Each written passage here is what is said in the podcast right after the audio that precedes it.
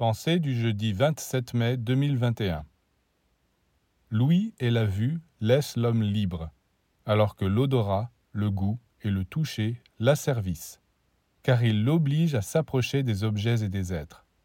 Ce qui est dommage, c'est que souvent les sens supérieurs, la vue et l'ouïe, le conduisent vers les sens inférieurs. Oui, les yeux et les oreilles font leur possible pour signer des contrats avec le nez, la bouche et les mains.